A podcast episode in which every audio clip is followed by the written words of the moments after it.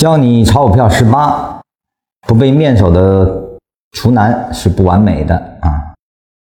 这一课一开始啊，禅师是先把十七课的内容啊做了一个回顾。由于十七课呢是引入了很多全新的概念啊，就是初学禅论的话，尤其是像一百零八课这样的刚接触啊，我能想象在当时的时候呢。绝大多数人一定是懵的啊，所以说禅师呢就先把概念重新捋了一下啊，我们看一下。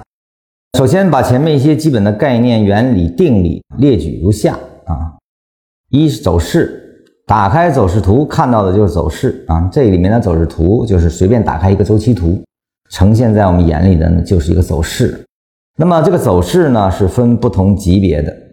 现在的这个走势的级别啊，还是跟着周期来去定的啊。比如说我们在一分钟图上看到的，那就是一分钟走势啊。那么五分钟看到就是五分钟啊。那么月线看到就是啊月线走势啊。那么现在的级别不是后面递归所呈现的级别啊，而是按照周期图啊先做的一个权宜之计吧。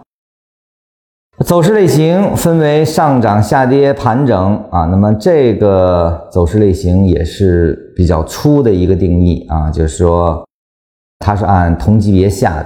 那么趋势呢，就是上涨、下跌啊。很多人说这个走势类型和趋势这个现在实际上是不能很好的分开啊，因为没有精准定义啊。它现在是从均线。和走势的关系来去过渡到用精准定义来去完成啊！我说了，这个一百零八课呢是禅师的一个即兴之作啊，所以一开始的时候呢，他只是为了呈现啊他眼里的这些东西，就是他不是从一开始就准备好要搞这场教学的啊，是他看到很多的人看不清啊，他想把这套东西拿出来啊跟大家分享的。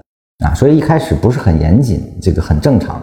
所以它后面的逐渐定义，缠论的精细度才逐渐的出来啊。其实这个就像我们看一个东西，一开始就是一个轮廓，大家一开始的时候不用太纠结啊。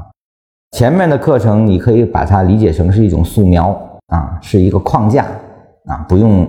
前后文的比对这些东西实际上是不存在的，因为它是在不同阶段在说不同阶段的那个当下的关照啊。